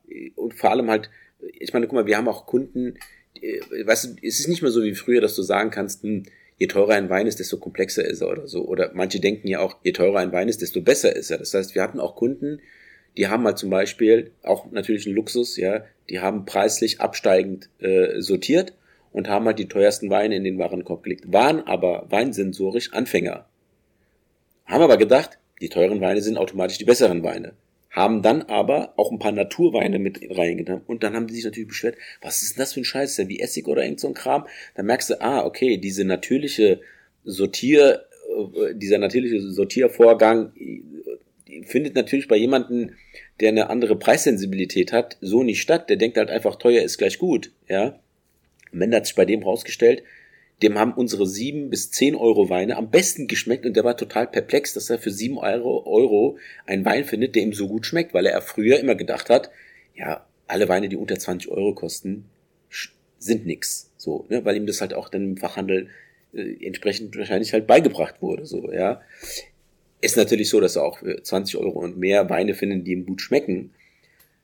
Aber da haben wir halt gemerkt, hm, wenn wir diese, diese Markierung nicht haben, dass jemand äh, vielleicht unbewusst jetzt so einen Naturwein kauft und dann eine scheiß Erfahrung hat, ist natürlich doof. Deswegen haben wir halt jetzt auch angefangen, jetzt so unsere Kunden die Möglichkeit zu, zu geben, sich selbst einzuordnen. Ne? Also in so einem kleinen Test, sind sie Weinbeginner, Weinlover oder Weinnerd, um dann halt auch bei Weinen, die wir nur Wein-Nerds empfehlen, ihm dann visuell die Möglichkeit zu geben, oh, das ist vielleicht gar nichts für mich. Oder, wenn du es dann trotzdem kaufst, dann zumindest schon vorher mit dem Wissen, dass er weiß, der soll so schmecken. Der soll so schmecken, der ist ein bisschen ja, ja. anders als normal. So, ne? Und und so war dieses Thema halt für uns interessant. Und das, jetzt kommen wir wieder zum Thema Content. Wie können wir denn auch unseren Kunden wir kriegen ja immer die gleichen Fragen. Wir kriegen ja häufig Fragen über den Weinentstehungsprozess, über die Unterschiede in der Sensorik, warum der Wein, eine Wein so schmeckt, der andere Wein so schmeckt und so ein Kram. Und jetzt haben wir ja auch auf TikTok angefangen, mit GW erklärt, auch dieses Format so ein bisschen äh, videotechnisch aufzubereiten, so. Und dann merkst du halt, dass bestimmte Themen, also auch gerade Naturweine, sich super da, äh, dafür eignen, Unterschiede in der, in der Herstell, in der Herstellung sozusagen aufzuzeigen und gleichzeitig aber auch den Leuten mehr oder weniger ein bisschen neue Themen beizubringen, so, ne? Und deswegen ist dieses Thema Naturwein für uns eigentlich so auch contenttechnisch so interessant, so. Und am Ende des Tages ist es so, ich habe auch nicht die Weisheit mit Löffeln gefressen. Äh, ich mache das bei vielen Sachen so, wenn wir eine neue Idee haben, probieren wir es einfach aus. Wir probieren es aus, gucken, wie es funktioniert, wie die Zusammenarbeit ist und wie es von den Endkunden angenommen wird dann weißt du am Ende halt sechs Monate später viel, viel besser, ob das, was man sich vorgestellt hat, auch so ankommt. Und dann hast du eine andere Grundlage, als nur dann halt auf der Theorie basierend sich irgendwie Annahmen zusammenzubauen und dann vielleicht all in reinzugehen oder zu sagen, nee, das passt bei uns überhaupt nicht rein, weil unsere Kunden wollen das überhaupt nicht. Ganz ehrlich, ich habe keine Ahnung, was die Kunden wollen. Ich kann halt nur durch bestimmte Dinge, die wir ausprobieren, dann auch schauen, ist da ein bestimmtes Interesse da. Klar habe ich jetzt hier bei unserem Projekt nicht dieselben Abverkaufserwartungen äh, wie jetzt bei konventionellen Geschichten, ja. Ähm, aber wir legen ja auch den Fokus jetzt bei diesem Projekt ja nicht auf den Abverkauf, sondern eher auf die Kommunikation. Und dann geben wir uns halt vielleicht ein Jahr Zeit, um dann nach einem Jahr mal zu gucken, wie hat sich der Abverkauf überhaupt entwickelt? Macht es Sinn, dieses Projekt in etwas Regelmäßiges umzuwandeln oder lassen wir es in so einem Aktionsprojekt? Und dann sind wir ein Jahr später beide hoffentlich auch signifikant schlauer als heute. Ja, wir werden auf jeden Fall nochmal hier am Tisch sitzen und äh, eine Revue machen, weil das, äh, ich merke, dass die Winzer interessiert das. Ich habe verschiedene Projekte, die ich auch tatsächlich live begleitet habe mit Podcasts. Ein paar davon sind schon veröffentlicht, ein paar sind unveröffentlicht und äh, kommen jetzt aber noch Stück für Stück raus, weil ich finde, dass ähm, ein, ein Hauptelement des Storytellings, was hier auch stattfindet in den Episoden, ist, sehbar zu machen, wie Markteinführungen funktionieren und sehbar zu machen, dass man auch Sachen testen und verwerfen kann, was durchaus schon passiert ist. Ich habe eine sechser Episoden-Staffel über die Einführung von so äh, Weinen mit Berliner Techno-DJs. Ich fand das Projekt super geil, aber umsatztechnisch pff, schwierig. Ne? Äh, hätte man vorher wissen können, jetzt wissen wir es. Ähm, aber sowas ist halt einfach dann dokumentiert. Ne? Das heißt, die Fehler, die gemacht werden, müssen nicht wiederholt werden. Andererseits. Ähm, genau. Ja. Nee, ja, cool. Ähm, mich, mich freut es sehr, dass wir in diese Zusammenarbeit gehen. Ähm, ich würde noch eine Sache äh, dich fragen, ob du Lust hast, darüber zu sprechen. Und zwar, ähm, der Weinmarkt baut sich ja massivst um, der Onlinehandel baut sich massivst um. Äh, Covid hat euch sicherlich auch in die Hände gespielt. Ähm, wo geht es hin mit dem allgemeinen Weinmarkt? Was siehst du da oder was, was glaubst du? Und wie entwickelt sich geile Weine weiter? Also tendenziell, ich weiß nicht, ob Covid, also wir haben ja auch knapp 30 Prozent B2B, das heißt, wir beliefern ja auch Gastronomie, Hotels und so ein Kram. Also so gesehen war das, was zusätzlich an Endkundengeschäft dazukam, ist bei uns halt am B2B weggefallen. Das heißt, wir waren trotzdem, ich sag mal, in der äh, angenehmen Situation, dass wir halt keine Einbußen hatten durch Covid. Ja, ähm, ich glaube, dass, dass, dass, dass das Thema Online-Einkaufen gerade im, im Bereich Wein vielleicht den meisten nochmal ein bisschen äh, durch Corona halt dann vereinfacht oder überhaupt zum ersten Mal ausprobiert haben. Ich denke, das hat, das hat in irgendeiner Form eine gewisse äh, Wahrnehmungserweiterung zur Folge gehabt, aber es wird sich jetzt halt in den nächsten ein, zwei Jahren dann halt zeigen, wie viel von diesem, von dieser Beschleunigung in die Richtung überhaupt halt wieder übrig bleibt, weil gleichzeitig ist halt Wein meiner Meinung nach immer noch ein äh, sehr gesellschaftliches Thema. Das heißt, mit Freunden ausgehen, irgendwo in einer coolen Bar was trinken, ist immer noch ein großer Faktor. Dann gibt's natürlich daneben noch die, das, das Thema äh, Convenience. Also wenn ich heute Wein, wenn ich heute Besuch kriege, kann ich ja noch eigentlich nirgendwo online bestellen. Das heißt, das heißt, dass diese Einkaufs, Einkaufsstätten, äh, Fachhandel, LEH ähm, und direkt immer noch in irgendeiner Form so bestehen bleiben werden. Wie sich das jetzt aber auch verteilt, ich sehe zum Beispiel halt eigentlich auch das Thema Direct to Consumer bei vielen Winzern eigentlich als ein Thema, das noch sehr, sehr, sag mal, äh, wenig umgesetzt wird, aber ich sehe da ein großes Potenzial für viele Weingüter, ja. Und gleichzeitig ist es halt natürlich äh, mit dem Erstellen eines Online-Shops natürlich nicht fertig, denn damit fangen die Probleme meistens an. Das haben auch viele, viele Winzer auch in der Corona-Zeit gemerkt. Viele haben dann halt auch, weil ihnen die Gastrokunden weggefallen sind, einen Online-Shop aufgesetzt. Und dann haben sie halt gemerkt, okay, dachten, jetzt ist die Digitalisierung abgeschlossen, sie weil sie einen Online-Shop die, haben. Die Abwicklung umgebaut. Aber eigentlich haben sie mit der Digitalisierung erst dann begonnen, weil dann ja. fängen nämlich ganz andere Probleme an, für die du dann, wenn du dann in deinem Winzer-Tagesgeschäft drinne bist, halt auch erstmal schauen musst, hast du überhaupt die Kapazitäten, das zu machen? Hast du die Fähigkeiten, das zu machen? Hast du danach auch äh, überhaupt auch äh, Zeit und Lust, Pakete zu verpacken und zu versenden? So. Aber ich glaube, in, in diesem Bereich wird sich dann auch nochmal neue Services irgendwie äh, aufbauen. Ähm, und prinzipiell sind wir ja, glaube ich, in der Weinbranche in Deutschland immer noch bei vielleicht mittlerweile bei fünf Prozent des Gesamtmarktes, der online irgendwie verkauft wird. Das heißt, da sind auf jeden Fall in den nächsten Jahren noch, wird ein bisschen was passieren. Und gleichzeitig ist aber auch der Weinmarkt halt so krass fragmentiert, weil jeder stationäre Händler eben halt auch einen Online-Shop bauen kann und so. Das heißt, der Wettbewerb halt um die Suchbegriffe ist sehr groß. Das heißt, die Winzer, ich sag ja, die Problematik, sich online zu positionieren, fängt mit dem Zeitpunkt, wo man seinen Shop aufgebaut hat, erst an. Weißt du, du bist ja nicht automatisch sichtbar, weder bei Google noch bei den anderen Sachen. Und da sehe ich wieder dieses Thema Content, wenn jemand halt eine starke Marke aufbauen will, weil er halt auch eine Überzeugung von etwas hat und das auch gut kommuniziert über alle Kanäle, auch dann die Bereitschaft hat, Sachen wie Facebook, Instagram und TikTok oder irgendwie sowas zu bespielen. Da sehe ich schon für einige Weingüter, die, denen das so ein bisschen leichter fällt, diese Dinge zu tun. Bei denen sehe ich die Fähigkeit, sich halt auch äh, so zu positionieren, dass sie direkt an die Endkunden verkaufen können, eigentlich ähm, größer ein. Und dann gibt's halt Weingüter, die entscheiden sich dann am Ende bewusst dagegen und sagen, nee, wir haben gute Händlerstrukturen und sorgen lieber dafür, dass wir eben halt stabile Preise haben, dass wir eben halt äh, lieber die Händler bedienen äh, und dieses ganze Thema Endkundenkommunikation gar nicht erst annehmen wollen, weil sie keinen Bock haben, vor der Kamera zu stehen, keinen Bock haben, irgendwie Social Media Kanäle zu pflegen und so ein Kram. So. Und das ist auch vollkommen okay. Und dann kristallisieren sich wieder halt unterschiedliche Dinge raus. Ja. Ähm, ich weiß nicht, ob jetzt diese äh, Konsolidierung jetzt, weil ne, verschiedene Händler jetzt auch immer irgendwie, jetzt sind sie entweder bei Havesco oder bei den Schweden drin und so ein Kram. Ich weiß auch jetzt ehrlich gesagt nicht, was das halt so langfristig, wie sich das auswirken wird. Ähm, aber am Ende, wenn ich ehrlich bin, gucken wir so oder so nicht so viel nach links oder rechts. Äh, es ist einfacher, sich auf sein eigenes Thema zu konzentrieren ähm, und das weiterzumachen, was wir für uns für richtig halten. Und solange das von den Kunden entsprechend aufgenommen wird und wir noch weiter wachsen, dann haben wir das Gefühl, dass wir das richtig machen. Wenn du, sobald du nämlich anfängst, nach links und rechts zu gucken und äh, versuchst dich an den Wettbewerbern oder an den Marktbegleitern zu orientieren, dann äh, bist du ja nur noch am Reagieren und nicht mehr am Agieren und äh, wir haben gar nicht so die Größe, um zu reagieren, deswegen ist uns das egal. Hm. Gut, ähm, aber ihr habt ja trotzdem auch aus Sicht der Winzer eine ziemliche Bedeutung. Also ich erinnere mich noch an meine Zeit in Geisenheim zurück.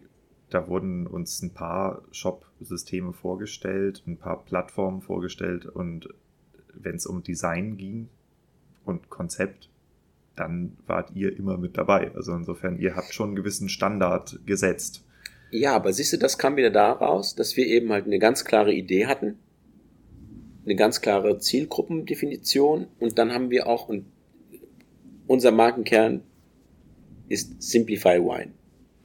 Das heißt, wir wollen das Thema Wein so verständlich und so einfach wie möglich darstellen. So, da heißt es auch natürlich, wenn in der Visualisierung, als wir den Shop entworfen haben, haben wir uns ja damals die Shops angeguckt, die sahen alle im Grunde genommen fast gleich aus. So hat es links im Grunde genommen halt diese, diese Auswahlspalte äh, und rechts irgendwie halt so überall Weinflaschen und so.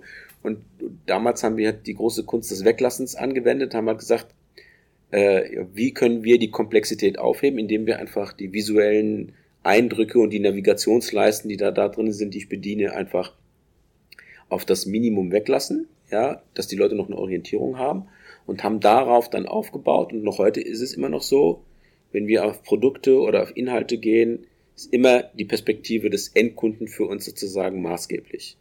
Wie schaffen wir es, dass der, der keine Ahnung von Wein hat, wenn er sich das anschaut, dass er das versteht? So. Und aus der Perspektive haben wir eben halt auch unser Konzept, unser Design entworfen und es hat im Grunde genommen sich immer an diesen Dingen ausgerichtet. Und dementsprechend war es halt immer sehr klar und hat sich dann halt auch über die Zeit auch so in diese Evolutionsstufen eben halt auch zwar weiterentwickelt, aber so das Grundprinzip ist darauf aufgebaut und, und, spiegelt sich halt, halt heute noch sozusagen da drin wieder. Ne? Und jetzt kommen wir auch wieder, wenn wir daran denken, was wir am Anfang gesprochen haben, wie würden wir eine Marke aufbauen mit einem Winzer? Genauso. Finde erstmal heraus, was du machen willst, wen du ansprechen willst. Ja. Weil wenn du das erstmal hast, kannst du alles andere darauf aufbauen. Und das Gute daran ist, deine Basis, die du dann auch darauf sozusagen dann, ähm, die du da aufgebaut hast, ist immer stabil und gleich, weil du dich daran ausrichtest und deswegen macht auch alles, was du dann darauf aufbauend im weiteren irgendwie halt machst, ob es Content ist oder was auch immer, ja, äh, macht es halt inhaltlich Sinn. Denn die Grundidee ist überall die gleiche. Auch bei uns, wenn wir jetzt ein neues Ding machen, ähm, wenn ich es dir einfach machen will, muss ich halt in Kauf nehmen, dass ich die Komplexität dann halt bei mir habe. Dann ist es halt meine Aufgabe, die Komplexität bei uns unterzukriegen damit du aber halt einen einfachen, eine einfache Lösung von mir angeboten bekommst. Ja, so. Und das zieht sich bei uns, wenn du so willst, als roter Faden halt äh, durch. Und ich glaube, dass sich das dann halt auch dementsprechend viel einfacher designtechnisch darstellen lässt. Weil du nicht so viele Dinge vereinbaren musst. Hat seine Frage beantwortet? Bin mir nicht so sicher, wenn ich das angucke. Ähm, doch, ich habe überlegt, ob ich noch eine stelle. Und zwar, ähm, wir hatten jetzt ja hier auch äh, miteinander zu tun, weil ich dir ein paar Weingüter vorgestellt habe ähm, wir kommen mit mehr oder weniger fertigen Marken um die Ecke. Ähm, es gibt aber Winzer, die in unterschiedlichen Stadien sind, also die zum Beispiel gerade ein elterliches Weingut übernehmen oder die gerade vor der Neugründung stehen oder die aus, dem, aus der Genossenschaft aussteigen, aus dem Fassweinmarkt raus wollen oder, oder mit unterschiedlichsten äh, Backgrounds. Und ähm, in, in welchem Weingutsstadium ist ein Weingut besonders interessant für dich und wie sollte man als Winzer eigentlich an geile Weine herantreten? Also,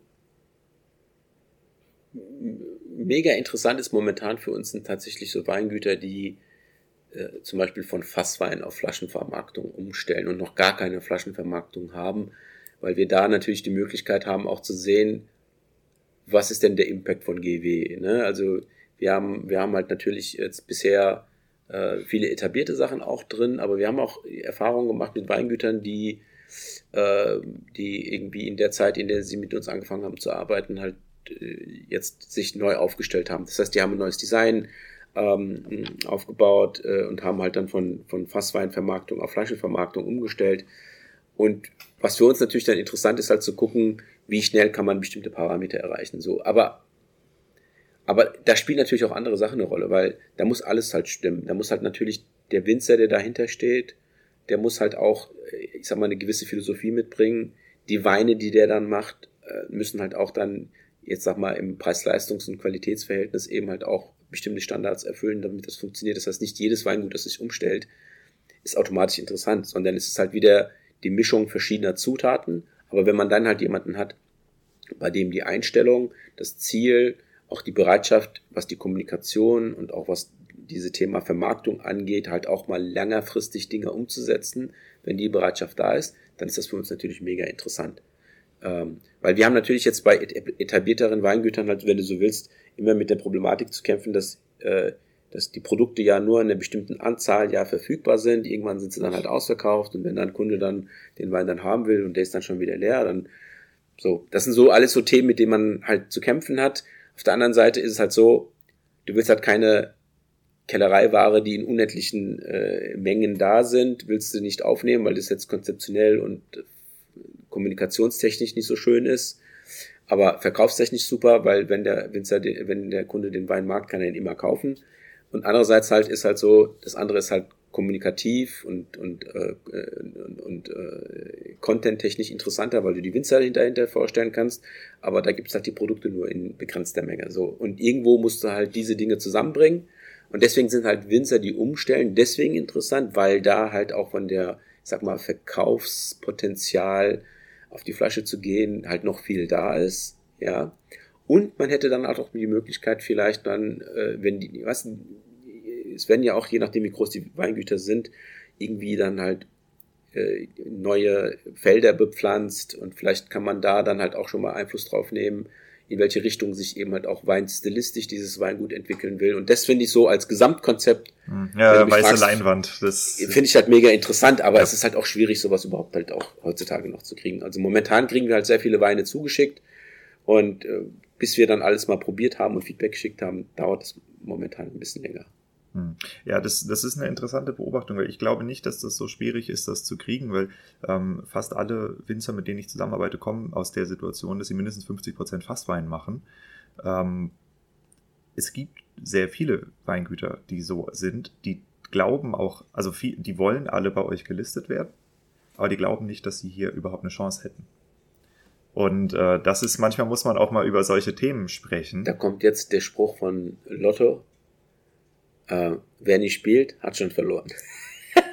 Meine Rede. Deshalb sitze ich hier. Ähm, ja, nee, aber äh, für die, die zuhören, also ihr wisst jetzt Bescheid. Das ist der Sedat. Geile Weine kennt ihr. Und ähm, ich würde sagen, wir verabreden uns auf jeden Fall lose für ein Update, um darüber zu berichten, wie unsere gemeinsamen Projekte äh, voranschreiten. Und für dich, der du hier zuhörst, die du hier zuhörst, äh, nur der Hinweis, schau ab und zu mal auf die Website und dann siehst du, was wir machen. Super. Danke dir. Ich danke dir, Diego.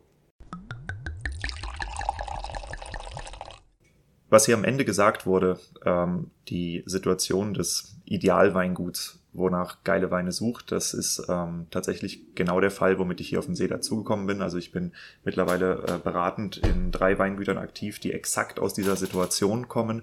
Äh, mit denen bauen wir komplett eigene Marken auf, äh, wo wir die Markteinführungsstrategie über geile Weine, über Wein Plus, also über verschiedene große Player eben auch machen. Äh, meine Aufgabe ist in dem Fall immer die strategische Konzeption der Marke. Ich habe dann Designer, Webdeveloper nebendran, die das Ganze eben auch noch inhaltlich umsetzen. Und äh, mit diesen Markenkonzepten bin ich hier vor zwei Tagen äh, aufgelaufen und das sieht extrem gut aus. Also wir konnten jetzt äh, bisher alle Winzer hier einlisten. Äh, die Preiskalkulation stimmt, die Produkte stimmen, die Kommunikation stimmt. Und äh, insofern ja, ist ein spannendes Thema und falls du äh, unter den Hörern jetzt ähm, Interesse hast, äh, ja, diese Art von Arbeit auch mal auszuprobieren, sprich mich einfach an.